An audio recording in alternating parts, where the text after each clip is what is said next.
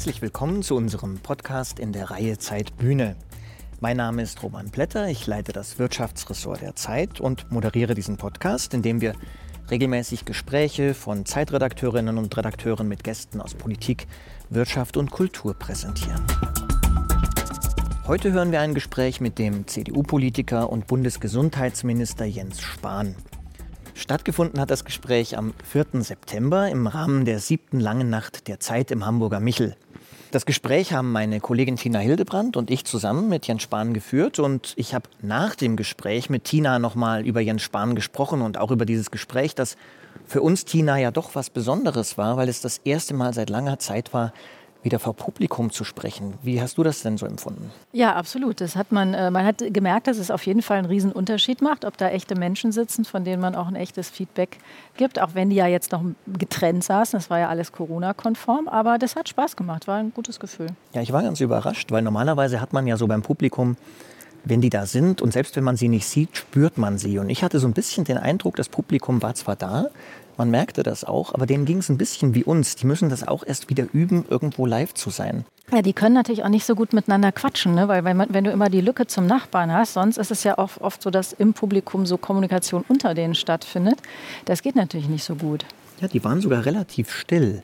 Dabei hatten wir ja eigentlich einen Gast, so habe ich das zumindest empfunden, der relativ doch relativ stark aufgetreten ist und eigentlich so auch in das Publikum gesendet hat, dass man schon erwarten hätte können, dass da größere Reaktionen kommen. Wie hast du denn den Spahn empfunden in diesem Gespräch?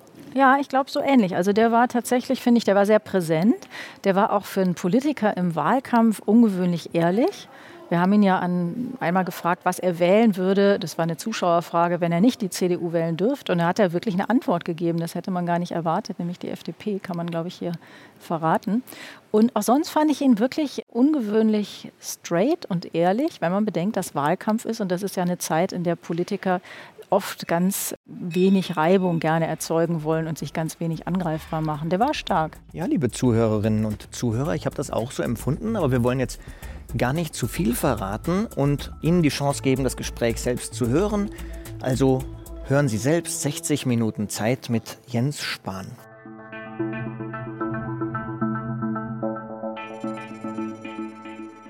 Liebe Zuschauerinnen und Zuschauer hier in Hamburg im Michel und äh, liebe Zuschauerinnen und Zuschauer zu Hause an den Streams, ganz herzlich willkommen zur siebten langen Nacht der Zeit.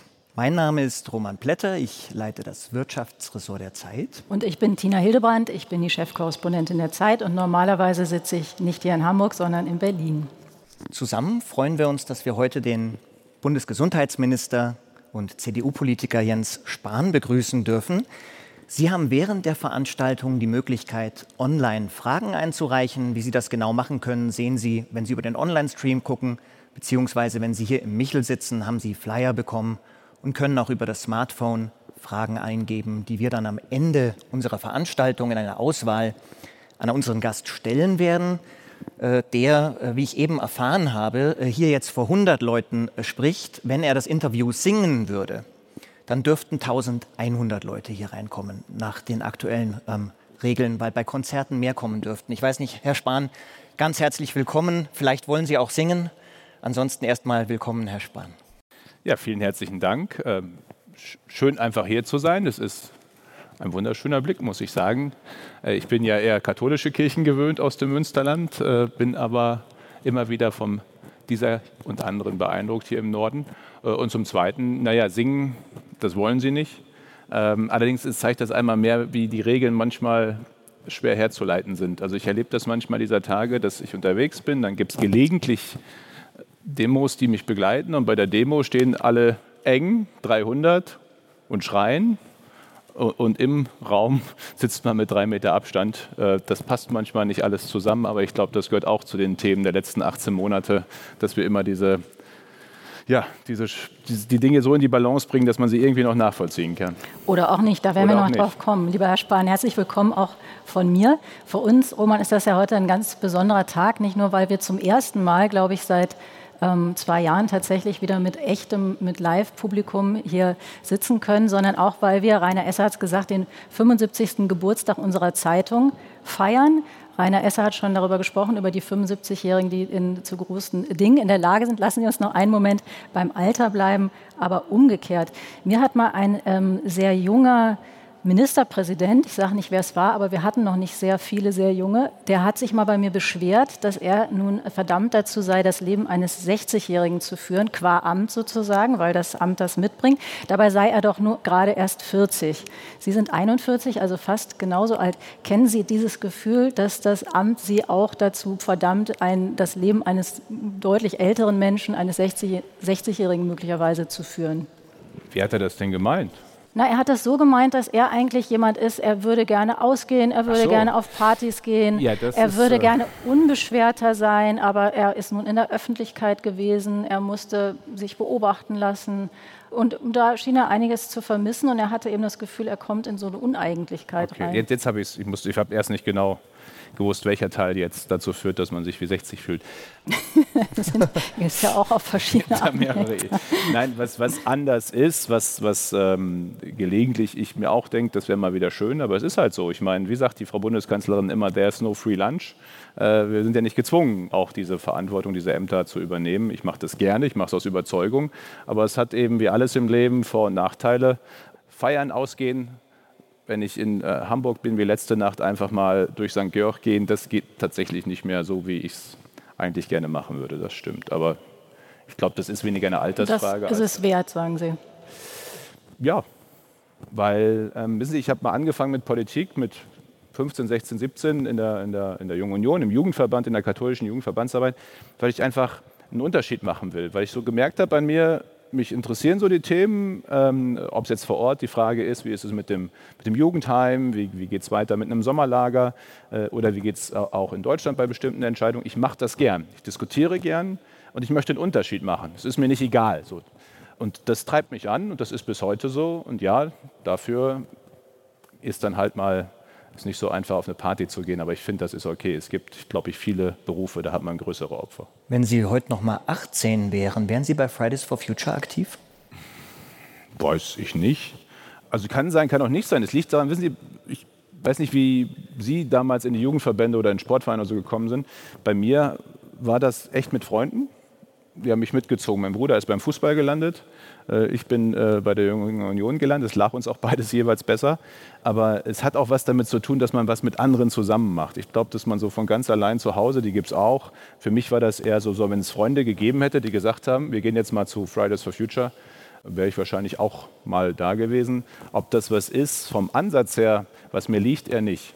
Ich bin eher nicht derjenige, der auf der Straße versucht, die Dinge zu verändern und auch nicht durch Maximalstpositionen, äh, sondern eher versucht eben den Weg über Wahlen, Mandat, am Ende Kompromiss zu gehen. Und das ist manchmal, finde ich, bei dem Protest auf der Straße eben schwierig.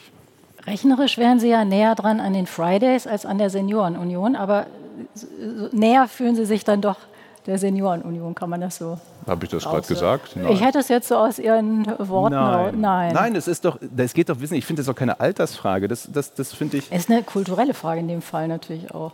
Ach, die unterscheiden sich schon auf der erheblich. Straße hat es auch vor 50 Jahren gegeben. Also das, das ist, das stimmt, dass Menschen, junge Menschen oder ältere Menschen sagen, es gibt Themen, für die möchte ich mich einsetzen, für die brenne ich, für die gehe ich auch demonstrieren, für die heute ist es auch in den sozialen Medien noch dazu. Das hat es doch auch übrigens auch altersunabhängig, glaube ich. Klar, eher mal bei den Jüngeren, aber auch vorher schon gegeben. Das ist für mich keine Altersfrage, das ist für mich eher eine Frage von, von, von Einstellung, ähm, welche, welche Themen man wie gewichtet, aber vor allem auch wie man Diskussionen führt. Und ich kann mit diesen Absolutheiten, das ist ja nicht nur bei, bei dieser Diskussion, ich finde, wir haben im Moment so viele Diskussionen, wo immer ein Thema absolut gestellt wird und dann anschließend jeder Kompromiss, jedes Abwägen Verrat ist. Und das ist halt eine Herangehensweise, ist mir jetzt egal, ob jemand 60 ist oder 20. Ich kann mit dieser Herangehensweise, es muss so kommen, wie ich sage, und sonst ist es Verrat an der Menschheit, damit kann ich nichts anfangen, weil so halten sie ein Land nicht zusammen, so halten sie schon eine Familie nicht zusammen. Ich meine, es ist ja morgens im Badezimmer schon schwer ohne Kompromiss. Ähm, und, und ich finde, es ist ein Wert an sich, die unterschiedlichen Interessen zu sehen, abzuwägen. Und genauso okay ist es, wenn andere einen anderen Weg gehen, aber es ist halt nicht meiner. Wobei Sie natürlich diese ähm, diese Erfahrungen, die die jungen Leute heute machen, ja selbst gemacht haben. Wir haben mal, es ist ja ein Geburtstag heute, und wir haben ins Archiv der Zeit geguckt, äh, wann Sie das erste Mal darin auftauchten. Und in einem der ersten Artikel im Jahr 2008 schrieb unser Kollege Peter Dausend über Sie. Und ich lese Ihnen das mal kurz vor.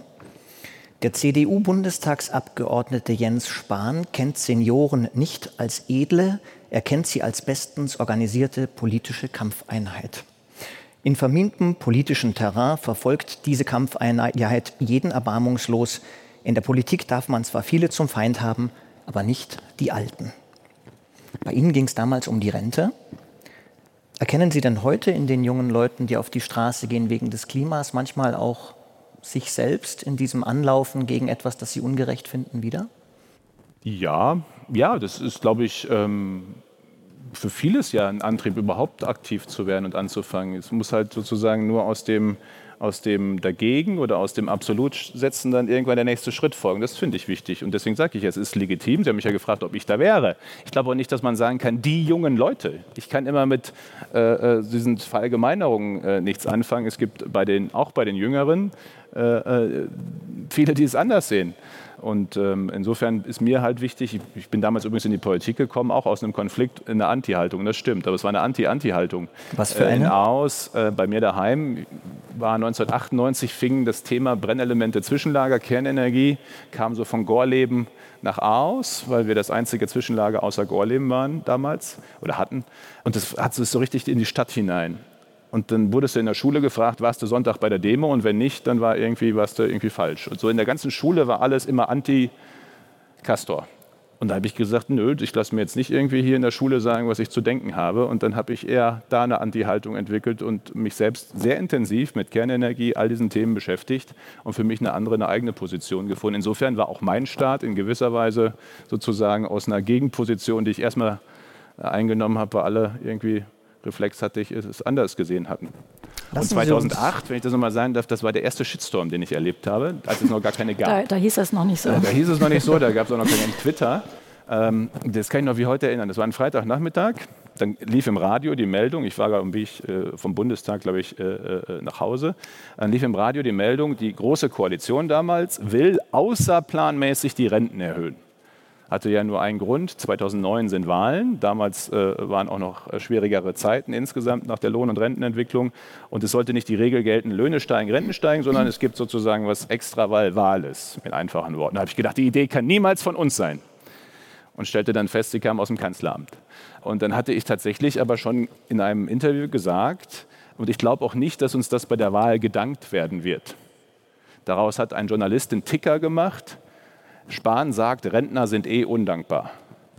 Ähm, und, und, dann, und, dann, dann, verstehe ich auch, dann ging es los. Äh, äh, und äh, das war dann eine wochenlange Diskussion, bis dahin, dass die Seniorenunion gesagt hat, der darf nicht mehr für den Bundestag kandidieren. Das war so meine erste Zeit, wo es äh, auch ein bisschen rund ging. Und dann merkt man eben, wie schnell man sich falsch verstehen kann und wie schnell daraus Emotionen entstehen. Das merke ich in den letzten Monaten auch an vielen Stellen. Rund geht es ja heute etwas mehr, also lassen Sie uns zu dem Thema kommen, bevor wir uns ähm, mit der Wahl beschäftigen, dass Sie die letzten und uns alle die letzten anderthalb Jahre beschäftigt hat, Corona und die Pandemie. Erst war ja die Rede von einem Impfversagen, dann ist es recht gut gelaufen. Jetzt geraten wir bei den Erstimpfungen wieder ins Hintertreffen. Woran liegt das?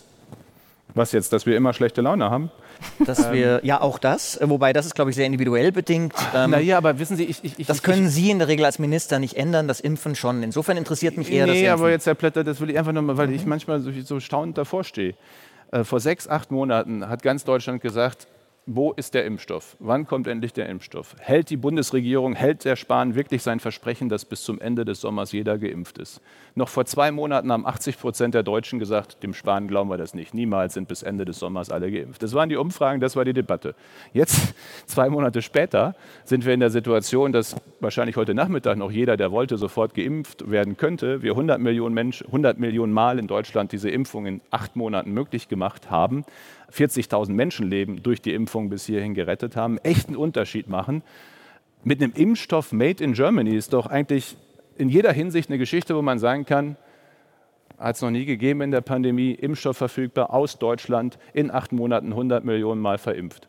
Und das so nach den Debatten, die es vorher waren. Und anstatt, dass wir zumindest mal eine Sekunde lang denken, wow, Eigentlich gut.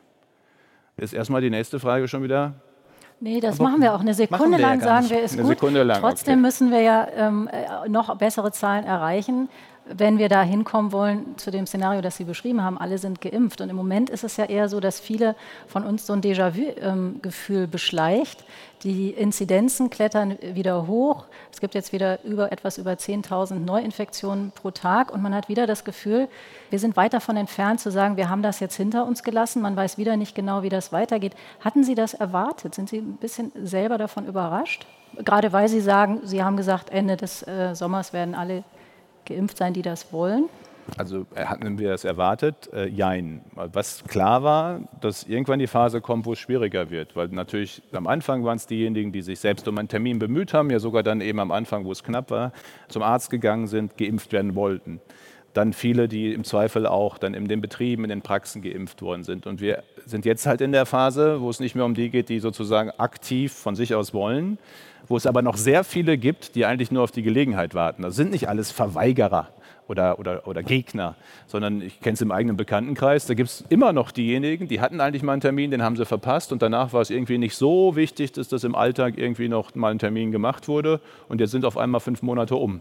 So, und die, die kann man natürlich erreichen auf dem Marktplatz, auf dem Sportplatz, auf dem Spielplatz, auf dem Kirchplatz, wo auch immer, mit einem einfachen Angebot. Und da sind wir ja auch jeden Tag, wird ja in Deutschland geimpft, wenn auch mit weniger Tempo äh, dabei, eine Aktionswoche jetzt im September auch noch mal zu machen. Also es war immer klar, irgendwann wird es schwieriger, äh, dann weitere zu erreichen. Genauso klar ist aber auch, durch die Impfung sind, also wenn wir diese Inzidenz, die wir heute haben, ob in Hamburg oder in Deutschland, in der dritten Welle ohne Impfung, hätten wir schon eine ganz andere Lage im Land. Dann säßen wir hier auch nicht mehr so. Sondern wir haben uns ja schon ein ganzes Stück in die Freiheit geimpft. Durch diese Impfung machen wir einen echten Unterschied. Aber, ich kriege immer die Frage gestellt, wir sind ja hier im Norden, warum gehen wir nicht den dänischen Weg schon? Die Dänen haben ja jetzt mehr oder weniger alle Maßnahmen ähm, äh, auch, auch, fallen gelassen. Und weil, 80 Prozent Weil die 10 Prozent mehr Impfquote mhm. haben. Das, äh, also wenn bei uns gute 5 Millionen Menschen mehr geimpft wären, dann könnten wir ganz anders und sicherer in Herbst und Winter reingehen, was die Belastung des Gesundheitswesens angeht. Wir sehen gerade eine echte Pandemie der Ungeimpften jetzt schon. Also wenn Sie die Infektionszahlen nehmen, sind sie bei Ungeimpften zwölfmal so hoch wie bei den Geimpften. Die Geimpften sind eher so bei der Größenordnung 10er, 15er Inzidenz, äh, die Ungeimpften 200 und mehr. Covid-19 Intensivstationen 90 Prozent nicht geimpft. Also wir sehen im Moment bei der großen Zahl an Menschen, die sich noch nicht für eine Impfung haben entscheiden können oder wollen, das Gesundheitswesen wieder an seine Grenzen kommen könnte. Das ist ja der eigentliche Punkt. Warum machen wir das alles? Weil wir nicht in eine Situation kommen wollen, wo wir nicht Menschen mehr gut behandeln können, weil das Gesundheitswesen es nicht mehr schafft. Und das Risiko ist eben noch da. Trotzdem hat man ein bisschen das Gefühl, wir sind wieder etwas unvorbereitet. Also Wer Kinder hat, ähm, hat das teilweise erlebt, dass es am Sonntag, bevor die Schule wieder anfing, wusste man noch nicht genau, wie ist das Testmanagement am nächsten Tag. Ähm, gibt es jetzt Wechselunterricht, gibt es Präsenzunterricht? Sie haben das angesprochen, die Impfanreize sollen erhöht werden. Trotzdem gibt es da in anderen Ländern sehr viel mehr kreative Ideen, wie man das machen kann. Nämlich? Sind wir, sind wir zu doof zum Lernen? Es gibt, es gibt Länder, in denen wird auf dem im Supermarkt geimpft. Gibt es bei uns auch. Ich habe schon, ich habe Impfung im Kiosk gesehen, im, im, im Späti, wie es in Berliner, ich weiß nicht, wie es in, in Hamburg heißt. Aber jedenfalls saßen die da in dem kleinen Räumchen, ein Arzt und ein Apotheker können in Hamburg, wo sie wollen, zusammen eine Impfaktion und machen es ja auch organisieren. Aber trotzdem sind andere an dem Punkt besser als wir. Worauf ich hinaus will, sind wir, sind wir nicht gut im Lernen? Sind wir zu langsam im Lernen? Auch da finde ich, wenn wir über die letzten 18 Monate schauen, ist nicht alles, jede einzelne Entscheidung im Nachhinein die richtige gewesen. Aber sind wir im Gesamtkurs ziemlich gut durch diese Pandemie gekommen. Also es gibt kein Land unserer geografischen Lage, wir haben keine Insel. Wir sind in der Mitte eines Kontinents, im täglichen, wahrscheinlich millionenfach Austausch mit anderen Ländern. Unserer Größe, unserer Lage, unserer Vernetzung, äh, das mit so wenig Infektions- und Todesfällen, mit einem Gesundheitswesen, das jederzeit standhalten konnte, mit den wirtschaftlichen Hilfen. Also nicht mal Frankreich hatte ansatzweise die Möglichkeit, so viele Brücken zu bauen für diejenigen, die es gerade äh, schwer genug hatten, äh, so gut bis hierhin durchgekommen ist. Und insofern äh, finde ich jetzt nicht, dass wir in den letzten 18 Monaten immer nicht richtig lagen. Äh, bei der Schule treibt es mich auch um. Ich erlebe halt nur immer, wenn ich was zur Schule sage, rufen 16 Länder an und sagen, geht dich nichts an. Es geht mich aber schon was an, weil es geht um die Gesundheit der Kinder. Und das treibt mich gerade um. Manche sagen mir immer, konnten doch jetzt alle geimpft werden, können wir die Maßnahmen doch lassen. Und ich sage immer, die, die unter Zwölfjährigen konnten nicht geimpft werden. Und eine Politik nach dem Motto, die Erwachsenen sind geimpft und bei den Kindern lassen wir es jetzt passieren, äh, die finde ich nicht fair gegenüber den Kindern und Jugendlichen, die auf viel verzichtet haben, um auf die Älteren äh, auch aufzupassen, Rücksicht zu nehmen. Und wo wir bis heute nicht wissen, was Long-Covid macht. Ja, die Jüngsten sind so gut wie nicht auf Intensivstationen. Wir haben äh, so gut wie keinen Todesfall in der Altersgruppe. Das ist so. Aber das Thema Long-Covid, was das im Körper macht, bei kleineren oder auch bei Erwachsenen, das ist bis heute äh, trotz aller Ansätze noch nicht ausreichend erforscht, dass wir da Sicherheit haben. Wie erklären Sie sich das, dass die Schulen so mh, mm, vernachlässigt werden? Was ist der Grund dafür? Man könnte ja eigentlich sagen, all diese Kinder haben ja Eltern, das müsste ja eine Riesenlobby auch sein. Ja, erst einmal sind die Eltern ja in sich, ich, ich erlebe bei wenigen Themen, außer beim Impfen, so viel konfrontative Emotionen wie bei der Frage, Masken tragen im Unterricht oder nicht. Ich, ich habe so ein Gefühl dafür manchmal, wie so ein Elternabend wahrscheinlich über diese Frage geht. Weil es gibt die einen, die sagen, ohne Maske und Tests geht mein Kind auf keinen Fall in die Schule. Das könnte er vergessen, diese Gesundheitsgefährdung. Und ich erlebe genauso Eltern, die, also ich erlebe das ja manchmal, wenn ich durch die Stadt gehe, 40-jährige Eltern, erster Blick würdest du sagen, alles okay, normal und auf einmal mit einem Hass, Mörder, weil die Maske das Kind in der Schule tragen muss. Ihnen und dann gegenüber, merkt, ja? Ja, ja. Und dann merkt man, dann merkt man, wie dieses Thema, weil Sie sagten, die Eltern. Ich habe den Eindruck, dass das mhm. wie in der ganzen Gesellschaft äh, äh, nicht einfach nur eine Meinung gibt. Und wir sehr aufpassen müssen bei all diesen Themen, dass auch Spannungen nicht Spaltungen werden. Das ist das, was mich gerade sehr beschäftigt, auch in dem, was ich, ich bin ja gerade viel unterwegs auch, ähm, was, was, bei dem, was ich sehe. Was die Schulen angeht, also die Konzepte sind ja da. Maske, testen, Impfen bei den über 12-Jährigen ist eine Option jedenfalls, auch empfohlen, äh, lüften, um dann eben einen Unterschied zu machen. Aber das sind natürlich die gleichen Konzepte wie zu Beginn der Pandemie. Und lüften heißt Fenster auf. Na, zuerst einmal testen konnten. Also wir hatten vor stimmt, sechs Tests Monaten nicht. nicht ansatzweise die Tests verfügbar in der Menge. Ich kann mich, das ist ja heute, wissen Sie, diese Maske, weil wir alle eine Maske aufhaben. Wir haben noch vor zwölf Monaten diese Masken mit Bundespolizeieskorte durchs Land gefahren. Das ist noch nicht so lange her, dass das alles super knapp war. Wir hatten vor sechs Monaten, was haben wir jetzt, September, vor sechs Monaten gerade mal zum ersten Mal äh, die Situation, wo wir Tests wirklich großzügig hatten und dann kamen die Selbsttests. Mittlerweile gibt es die, glaube ich, für 80 Cent oder was. Die kosteten damals noch 6 Euro äh, und waren sofort nach einer halben Stunde ausverkauft.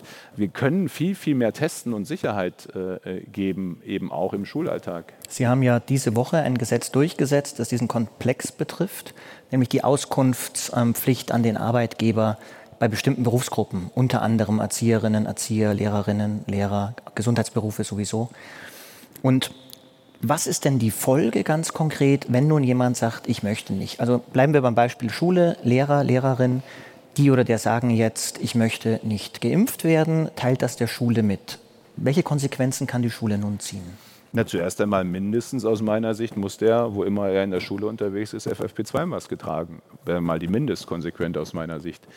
Also ich will noch mal einen Schritt zurück. Wo kommt das her? Wir haben so eine Regelung schon seit Jahren, vielen Jahren in den Krankenhäusern, in den Arztpraxen, dass der Arbeitgeber fragen darf nach dem Impfstatus bezogen auf mehrere Infektionskrankheiten, wo ein Risiko da sein könnte, dass man die Patienten ansteckt.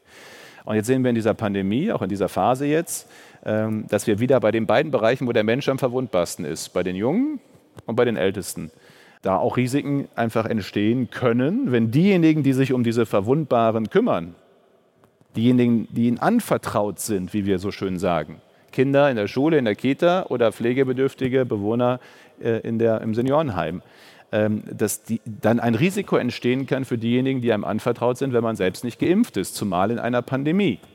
Äh, und jetzt sagen wir ja nur, dass der Arbeitgeber fragen können darf, bei denjenigen, die im Patientenkontakt, im pflegebedürftigen Kontakt sind, ob geimpft oder nicht, damit man zumindest mal mindestens Schutzmaßnahmen ergreifen kann, also in der Frage ähm, auch, auch von persönlicher Schutzausrüstung, Masken oder Arbeitsorganisation, indem man sagt, diese Pflegekraft wird in einem bestimmten Bereich wo es besonders schwierig ist, Intensivpflege, besonders großes Risiko, nicht mehr eingesetzt. Oder man darf es bei der Einstellung fragen und von dieser Antwort auch die Einstellung abhängig machen. Auch bei Lehrern? Auch bei Lehrern. Gäbe es aus Ihrer Sicht eine Konsequenz, wenn ich Schuldirektor wäre, ich weiß nun, bestimmte Lehrerinnen oder Lehrer wollen sich nicht impfen lassen, ich habe Eltern, die sich Sorgen um ihre Kinder machen, Was würden Sie so einem Schuldirektor raten? Er kann ja schlecht dem Lehrer sagen, schulorganisationsmäßig, du darfst nicht mehr ins Klassenzimmer. Masken tragen die Schüler sowieso. Heißt das, in der Schule ist es schwierig, Konsequenzen zu ziehen? Der Lehrer muss die dann tragen, und zwar in jedem Zeitpunkt. Das wäre für mich die Mindestmaßnahme, dass für jederzeit der Lehrer abbetreten der Schule FFP2-Maske. Der gefährdet seine Kollegen im Lehrerzimmer, wo man eng beieinander ist, und er gefährdet vor allem die Kinder, die nicht geimpft werden können. Und das ist, das ist eine ganz schwierige Frage. Die, ich kriege ja als nächste Frage häufig die Frage, warum dann keine verpflichtende Impfung. Äh, das, da ich versuche ich versuch, äh, mit dem, was wir tun, wir versuchen, einen Grad zu halten. Weil ich das wirklich erlebe, das ist das, was ich gerade meinte, dass aus Spannungen nicht Spaltungen werden. Dass, wenn das in jeder Familie, in jeder Nachbarschaft, auf Arbeit, überall entsteht gerade so eine Debatte, Geimpfte, nicht Geimpfte. Und die wird auch schnell emotional und schnell kontrovers. Ähm, und mir ist wichtig, dass wir bei allen Unterschieden immer noch irgendwie im Gespräch bleiben. Und meine große Sorge ist, und ich sehe das ja auch in Nachbarländern, wenn Sie eine verpflichtende Impfung einführen, dann verlieren Sie einen zu großen Teil, weil die gar nicht mehr an der Debatte teilnehmen, sondern einfach nur noch äh, dann Konfrontation ist. Äh, und andersrum bin ich aber sehr klar. Wer in der Pflege ist und ihm sind kranke, verwundbare Menschen anvertraut durch dieses Virus, brutalst getroffen im letzten Winter, dann finde ich, gehört es zu diesem Berufsbild dazu, geimpft zu sein. Halten Sie es denn für möglich, weil wir haben ja verpflichtende Masernimpfungen. Was konkret ist der Unterschied zwischen der Corona- und der Masernimpfung? Ich meine, die Corona-Infektion betrifft momentan ja deutlich mehr Menschen mit großen wirtschaftlichen, gesellschaftlichen Folgen. Also die eine Frage, was ist der Unterschied zwischen beiden? Warum da keine Pflicht? Und zum anderen halten Sie es für möglich, dass mittel- bis langfristig, wenn man sich daran gewöhnt hat, ähnlich wie bei den Masern, die Corona-Impfpflicht für die Schulen doch noch kommt? Also ich habe ja, oder wir, aber auf meinen Vorschlag hin der Bundestag, die verpflichtende Masernimpfung für Gemeinschaftseinrichtungen eingeführt vor drei Jahren. Das ist übrigens die erste verpflichtende Impfung in Deutschland seit den Pocken die wurden von Bismarck und dem Kaiser eingeführt, noch als Pflichtimpfung. Das sind Sie ja in guter äh, Tradition. Äh, nee, ich wollte nur sagen, wie lange es das in Deutschland nicht sind gegeben Sie noch hat. Pocken geimpft äh, ich bin nicht, ich weiß nee. gar nicht, ob ich noch. Nee, die Pocken sind, einige hier sind wahrscheinlich noch Pocken geimpft äh, ja, worden, verpflichtend. Sie auch? das hätte ich gar nicht Viele gedacht. Zuschauer nicken. Beim, glaube, ja. beim, Jahrgang 1980 sind sie doch niemals. Ja, ähm, aber, jedenfalls, aber jedenfalls, ähm, ähm, ist, ist das in den 70ern ausgerottet worden. Das zeigt übrigens, was Impfungen können. Das finde ich ja das Tolle, das Faszinierende. Wir haben weltweit durch Impfungen die Pocken ausgerottet. Wir sind auf dem Weg, die Kinderlähmung auszurotten auf der Welt. Wenn ich mit meinen Großeltern gesprochen habe ähm, über Kinderlähmung, was das mal auch in Deutschland für eine Geißel war, wie viel Leid das diese Krankheit gebracht hatte, bis es endlich eine Impfung gab. Wir sind auf dem Weg, sie auf der Welt auszurotten. Also Impfung halte ich für eine der größten Errungenschaften der Menschheit. Masern sind erstens noch ansteckender als das Coronavirus. Man braucht eine Durchimpfungsquote bei Masern von Richtung 95, 98 Prozent, um sie unter. Übrigens noch ansteckender sind Windpocken. Die heißen ja auch so, wenn hier jemand, der Wind trägt es 300 Meter weit, kann sich da in 300 Metern noch jemand anstecken. So, bei den Masern sind wir immer kurz davor gewesen. Wir hatten immer so 94, 93 Prozent, die große Mehrheit impft sich also, aber uns fehlte immer der letzte Teil, um endlich diese Krankheit in Deutschland völlig oder diese Infektionen völlig in, in den Griff zu kriegen. Ähm, und das ist der Grund, warum wir diesen Schritt dann gegangen sind mit einer verpflichtenden Impfung in der Gemeinschaftseinrichtung. Da ist wieder das gleiche Thema. Wenn das Kind zu Hause ist, klar entscheiden die Eltern. Aber in dem Moment, wo es in der Kita ist, geht es eben nicht nur ums eigene Kind, sondern auch um die anderen. Halten Sie was es für möglich, dass was ist anders bei Corona? Mhm. Die Lage. Das ist wieder mein Punkt gerade. Ich habe sehr früh in dieser Pandemie als es sowieso schon kontrovers, es ist ja seit 18 Monaten kontrovers. Logischerweise sind die größten Einschränkungen der Freiheit in der Geschichte Deutschlands. Natürlich ist das kontrovers. Ich wäre eher besorgt, wenn es nicht kontrovers wäre. Ähm, und wir wägen ab. Und meine große Sorge ist und bleibt das, was ich gerade gesagt habe, eine verpflichtende Impfung in dieser Pandemie, in einer sowieso schon angeheizten, aufgeheizten Stimmung, weil wir alle unter Stress sind und die Gesellschaft unter Stress ist hat das Risiko, dass da wirklich wir uns zu sehr voneinander entfernen. Könnte man das so zusammenfassen, Sie hielten es in der Sache für richtig, aber politisch für falsch? Nee, der, ich halte es in der Sache, in dieser Pandemie, aus den von mir dargelegten Gründen nicht. Das ist eine Abwägungsfrage. Also man kann in der Abwägung, klar, man kann auch das anders gewichten, dann ist das Ergebnis der Abwägung anders. Ich bin da nicht 0-100. Das ist wie so viele Themen, wo sozusagen es verschiedene Aspekte gibt und dann müssen sie abwägen. Aber ich gewichte in dieser Pandemie den Aspekt, dass wir zusammenbleiben als Gesellschaft. Das ist so schon schwer genug. aber dass wir irgendwie noch den Gesprächsfaden miteinander halten, dass der Busunternehmer der auf dieses Virus total anders schaut als die Intensivpflegekraft. Der Busunternehmer hat erlebt, dass dieses Virus fast seine wirtschaftliche Existenz äh, vernichtet hat. Die Intensivpflegekraft hat erlebt, wie viel Menschenleben dieses Virus vernichtet hat. Dass die beiden miteinander noch reden können über ihre Erfahrungen mit dem Virus und nicht jeder in seiner WhatsApp-Welt ist und nur immer sich sozusagen immer die eigene Meinung bestätigt wird. Ich finde, das ist ein hohes Gut in dieser Pandemie, dass wir zusammenbleiben. Und das ist für mich eben das gewichtigere Argument zu sagen, äh, deswegen nicht diesen Schritt der und Sie sehen es in Nachbarländern. Schauen Sie, was da los ist rund um dieses Thema. Die, die, Überwindung der Pandemie ist natürlich auch ein hohes Gut und ist ja auch das eigentliche Ziel. Christian Drosten hat gerade gesagt, hat sich so ein bisschen frustriert geäußert über die Gleichgültigkeit. Er sagt, das sind ja gar nicht alles Impfgegner, sagen Sie auch, die sich nicht impfen lassen, aber es ist den Leuten ein bisschen zu egal wie hoch müsste denn die Impfquote sein? Und er sagt, man könnte die Pandemie wegimpfen. Wie hoch müsste denn die Impfquote sein, damit wir, wie es immer so schön heißt, gut durch den Winter kommen? Also das Robert-Koch-Institut hat das ja, und das haben andere auch nachgerechnet, die landen etwa bei den gleichen Zahlen. Das kann man ja modellieren, weil man ja modellieren kann nach Altersgruppen, wie viele Ungeimpfte, wie viele davon Delta sehr ansteckend. Also Sie können davon ausgehen, wer sich nicht zu Hause für sechs Monate einschließt, ungeimpft ist, wird sich im Herbst und Winter mit einer sehr hohen Wahrscheinlichkeit ohne Schutz anstecken. Das ist sehr, sehr, sehr wahrscheinlich. Und dann können Sie modellieren, wie viel werden krank werden. Da haben wir ja Werte, auch bei 30-Jährigen, viel weniger als bei 80-Jährigen, aber eben nicht null. So, und diese Modelle gibt es und die sagen, wir brauchen eine Impfquote idealerweise bei den über 60-Jährigen äh, Richtung 90 Prozent. Die haben wir fast, wir haben mit 86 Prozent etwa. Äh, und bei den 12 bis 59-Jährigen 75 Prozent. Da sind wir bei 65. Das sind noch 10 Prozent. Und das sind etwa 5 Millionen Menschen, mindestens idealerweise, die wir noch überzeugen müssten, mitzumachen. Lieber noch mehr, äh, um gemeinsam Sicherheit für Herbst und Winter zu haben. Masken regen die Leute sehr viel auf, Impfen regt viele auf. Lockdown ist auch ein Thema, was viele aufregt. Sie und andere Politiker sagen, es wird keinen Lockdown mehr für alle geben. Warum machen Sie das? Haben wir nicht eigentlich aus der Pandemie gelernt, dass man nichts versprechen kann? Und dass man gerade dadurch unheimlichen Ärger verursacht, wenn man Dinge verspricht, die man dann nicht halten kann? Das stimmt. Ähm, deswegen, ich habe ja selbst die Erfahrung gemacht. Ich habe im September letzten Jahres in einer hitzigen Diskussion auf dem Bottropper, weiß ich auch noch, war Wahlkampf Bottropper Platz, viel Geschrei, viel Gegner, aber auch viele, die, so, da war was los. Und dann kamen wir auf die Frage auch und habe damals gesagt, mit dem Wissen von heute würden wir Friseure nicht nochmal schließen müssen. Für die erste Welle würde ich das auch immer noch sagen, aber die erste Welle war halt anders als das, was dann anschließend kam. Äh, und die Friseure waren zu Recht ziemlich sauer auf mich, als die dann wieder geschlossen wurden, weil sie gesagt haben, der hat doch da im September was gesagt und jetzt kommt es anders. So, das, das, ja, Sie haben recht, man sollte äh, sehr vorsichtig sein, gerade in solchen Zeiten.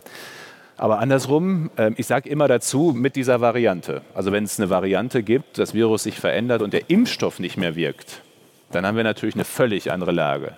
Das möge auch Gott verhüten. Das würde nochmal äh, irgendwie alles auf den Kopf stellen. Im Moment, sagen aber auch die Wissenschaftler, ist es nicht sehr wahrscheinlich, dass dieses Virus sich so verändert. Und dann finde ich, muss doch eine Botschaft auch klar sein. Wir reden immer über die Ungeimpften und ich werde immer gefragt, wie auch jetzt, was ist mit Lockdown und Maßnahmen. Ich finde, man muss mal andersrum reden. Drei von vier Erwachsene haben sich für eine Impfung entschieden. Und sie haben sich damit für Schutz für sich und andere entschieden. Sie haben einen Termin gemacht, sie haben Impfreaktionen in Kauf genommen, sie haben gesagt, den Weg gehe ich, damit wir gemeinsam da rauskommen. Und ich finde, wir müssen auch diesem mal eine Botschaft senden, nämlich, dass sie sich in die Freiheit zurückgeimpft haben. Und es ist geltende Rechtslage. Ich verspreche nichts, es steht in der Verordnung und im Gesetz. Für Geimpfte und Genesene keine Kontaktbeschränkungen, keine Ausgangssperren. Über die Grundmaßnahmen, die wir jetzt haben, AHA-Regeln, Busbahn, 3G, keine zusätzlichen Beschränkungen. Und mit dieser Delta-Variante wird das auch so sein. Das Thema ist ja eines, das nicht nur die Gesellschaft spaltet, Stichwort Querdenker, sondern auch Familien, Freundeskreise. Haben Sie persönlich eine Freundin, einen Freund über die Corona-Politik deshalb verloren? Verloren nicht. Ähm, aber ein paar Ansagen gab es schon. Ich konnte gar nicht immer, das waren auch so Phasen, wo ich gar nicht immer individuell reagieren konnte, aber kennen Sie ja auch, in der WhatsApp-Gruppe vom Stammtisch äh, waren dann auch ein, zwei, die die Welt halt anders sehen, ist ja völlig okay. Sie sind dann an einem Stammtisch? Ja, der Münsterländer aus dem Dorf ist Ne, das war, ich habe noch, ich habe die vor zwei Wochen zum ersten Mal seit langem wieder gesehen und da habe ich gedacht, das ist das genau, was, was am Ende mir Halt gibt. Das sind Leute, die kenne ich seit dem Kindergarten, wahrscheinlich noch ein paar vorher sogar und die treffe ich manchmal nach einem Jahr wieder, weil ich es irgendwie zwischendrin nicht geschafft habe und ich kann das Gespräch gleich wieder mit einsteigen, als hätten wir uns gestern zum letzten Mal gesehen. Und das ist auch wechselseitig so. Das tut unheimlich gut. Und deswegen ist dieser Stammtisch mir wichtig. Das sind sozusagen meine ältesten Freunde, meine lang, läng, längstjährigen Freunde. Aber da gibt es auch natürlich ein, zwei, drei, die das alles etwas anders gewichten als ich. Und dann ging's, also wir sind beieinander geblieben, aber es ging manchmal schon rund. Ich könnte mir vorstellen, eine Frage, die Ihnen diese Freunde stellen, ist eine, die wir Ihnen auch stellen wollen. Wann, wann glauben Sie, ist die Pandemie wirklich vorbei? Jetzt haben Sie ja gerade gesagt, ich soll keine Zeitpunkte nennen, die ich nicht halten kann. Sie sollen es äh, nicht versprechen, aber Sie können ja mal eine Aus heutiger Sicht, so, immer so mit diesen, ne? aus heutiger Sicht, mit der Delta-Variante, mit dem, was wir jetzt sehen und annehmen dürfen, früher. Früher Sommer. Warum?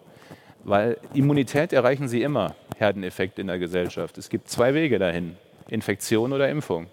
Also es ist ja, weil die Debatte in Deutschland läuft immer nach dem Motto, die Impfquote ist nicht hoch genug, wir erreichen nie die Immunität. Aber das ist eigentlich Quatsch, weil Immunität wird immer erreicht. So oder so. So oder so. Ich kann nur empfehlen, den Weg über die Impfung zu gehen und es nicht über die Infektion zu machen. Jeder, der nicht geimpft ist, sich nicht impfen lässt, wird früher oder später, wenn er sich nicht total weiterhin ein Stück sozusagen auf Distanz hält oder gar ganz rausnimmt aus dem gesellschaftlichen Leben, wird mit diesem Virus infiziert werden. Und dann ist die Wahl, die man hat, mit Schutz oder ohne Schutz. Und meine klare Empfehlung wäre mit Schutz. Und aufgrund dieser Tatsache werden wir so oder so, mein Weg wäre lieber über Impfung, im Frühjahr, im ersten Halbjahr des nächsten Jahres einen Zustand erreichen, wo wir auf noch viel mehr an Maßnahmen verzichten können als heute schon. Heißt, im Frühjahr setzen wir wieder alle ohne Masken hier, auch unsere armen Zuschauer, die das, das noch das wäre, Ich meine, Sie haben es ja heute, was ich ja grundsätzlich gut finde, aber ja auch sehr sicher gemacht, oder? Geimpft, getestet, Maske, Abstand, äh, ist auch alles okay, äh, sozusagen mit dreifachem und fünffachem Schutzriegel. Aber mein Ziel wäre schon, dass, und zwar nicht erst im Frühjahr eigentlich, das ist ja auch faktisch so, dass Geimpfte eigentlich miteinander, wenn nur Geimpfte im Raum sind, sowieso im Zweifel auch miteinander hocken können wie sonst auch. Damit wir das Corona-Thema zumindest für heute auf der Bühne erstmal hinter uns lassen, eine letzte Corona-Frage, eine Nutzwertfrage für uns und unsere Zuschauer. In einigen Bundesländern gibt es ja bereits die dritte Impfung. Wie denken Sie darüber? Wenn ich nur eins noch hinterher schiebe, weil ich das gerade, das kommt mir gerade, weil ich mich vorhin auch jemand fragte in einer Online-Diskussion, die ich mit, mit, mit, Leipzig hatte, mit Leipziger Bürgern per Videokonferenz. Und da kam auch das Thema, wie, wie gehen die nächsten Schritte? Ich will Ihnen das mal beschreiben. Einer der nächsten Schritte wird sein, nicht nächste Woche, aber dann in möglicherweise einigen Monaten, dass wir natürlich auch das, das Massentesten irgendwann mal einstellen. Also es macht auf Dauer natürlich, wenn Sie auf dem Weg raus aus einer Pandemie sind, müssen Sie irgendwann das testen. Das haben wir ja schon angefangen. Es gibt diejenigen, die sagen, ihr müsst aber doch die Geimpften auch immer noch alle testen, denn die könnten ja theoretisch zu einem geringeren Anteil, so stimmt auch. Aber Sie müssen ja irgendwann mal anfangen, diesen Weg zu gehen. Und Sie müssen immer wieder den Spagat schaffen zwischen sozusagen reiner Lehre, was ist der Schutz, und dem, was ist alltagstauglich. Und irgendwann wird der Punkt kommen, wo man nur noch Menschen mit Symptomen testet und, nicht äh, äh, sozusagen äh, präventiv. Im Moment muss das noch sein, weil wir Herbst, Winter, viel im Innenräumen und noch zu viele Ungeimpfte. Aber aus dem Winter raus würde ich Stand heute sagen, werden wir, äh, werden wir auch beim Testen das deutlich reduzieren können. Idealerweise, indem wir beim Impfen noch mal viel weiter sind. Also wir müssen so nach und nach die Schritte dann ja auch rausgehen und laufen lernen in eine Normalität, wo wir mit diesem Virus, das bleiben wird, leben lernen, wie mit anderen Viren auch und das dann irgendwie wieder in, ein, in, eine Normalsituation führen. Die Wahrheit ist ja, wenn wir die Deutschen täglich oder wöchentlich testen würden auf alle Viren, die es so gibt, würden wir ziemlich viele finden, die, wir sonst, die sie sonst gar nicht bemerken. Noch ganz kurz zur dritten so, Impfung, dritte ganz Impfung. kurz, weil wir haben noch, äh, wie Sie sich wieder. denken Aber können, so ein paar Themen, als Gedanke, wie so nächste sind. Schritte aussehen könnten. Dann wird man übrigens auch das Kontaktpersonenmanagement natürlich reduzieren. So, das sind die nächsten Schritte, die dann kommen, wenn wir ein bisschen weiter sind. Äh, dritte Impfung, Auffrischimpfung, fangen wir jetzt an, hat angefangen, auch hier in Hamburg, äh, in den Pflegeeinrichtungen, bei den über 80-Jährigen, äh, bei Menschen mit bestimmten Immunerkrankungen. Warum? Weil wir weltweit mittlerweile eine sehr, sehr gute Studiendatenlage haben und auch eine sehr eindeutige eindeutige.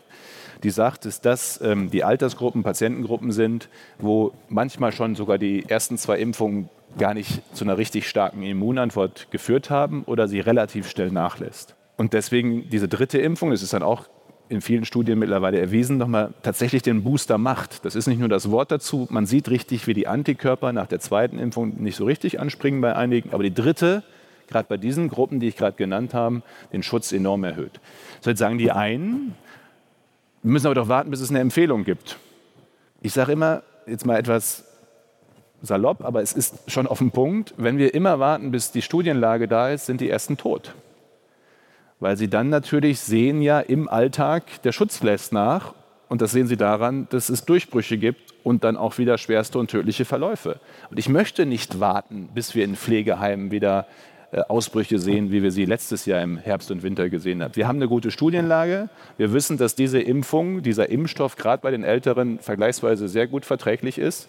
Und wir wissen, dass es zusätzlichen Schutz bringt. Und deswegen bieten wir eben äh, für diese Gruppen äh, jetzt die dritte Impfung an. Wir diskutieren gerade mit den Experten, ob wir die Altersgruppe von 80 noch auf 70 oder 60 senken. Das ähm, macht wohl Sinn, aber das muss man jetzt nochmal schauen miteinander. Für die, die wollen, ist ja keiner gezwungen, aber diesen zusätzlichen Schutz äh, eben für Herbst und Winter zu geben durch eine Auffrischimpfung.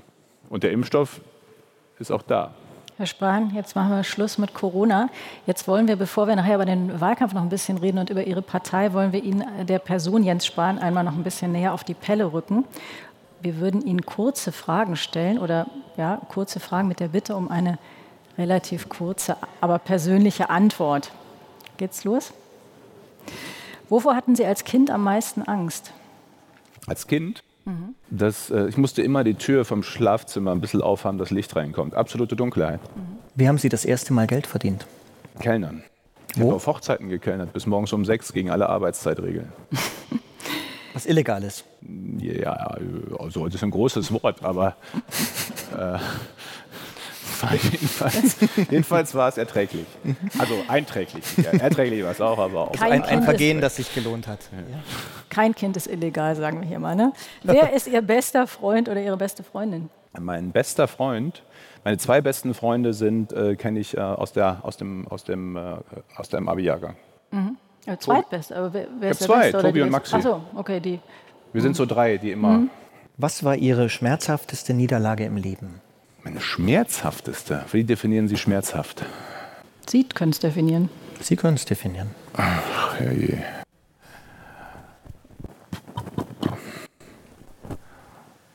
Die fällt mir jetzt so spontan. Ich hatte ein paar Niederlagen, aber Schmerz, ich weiß halt nicht, verlieren tut eigentlich immer weh. Also haben Sie schon mal verloren und haben Sie tat nicht weh?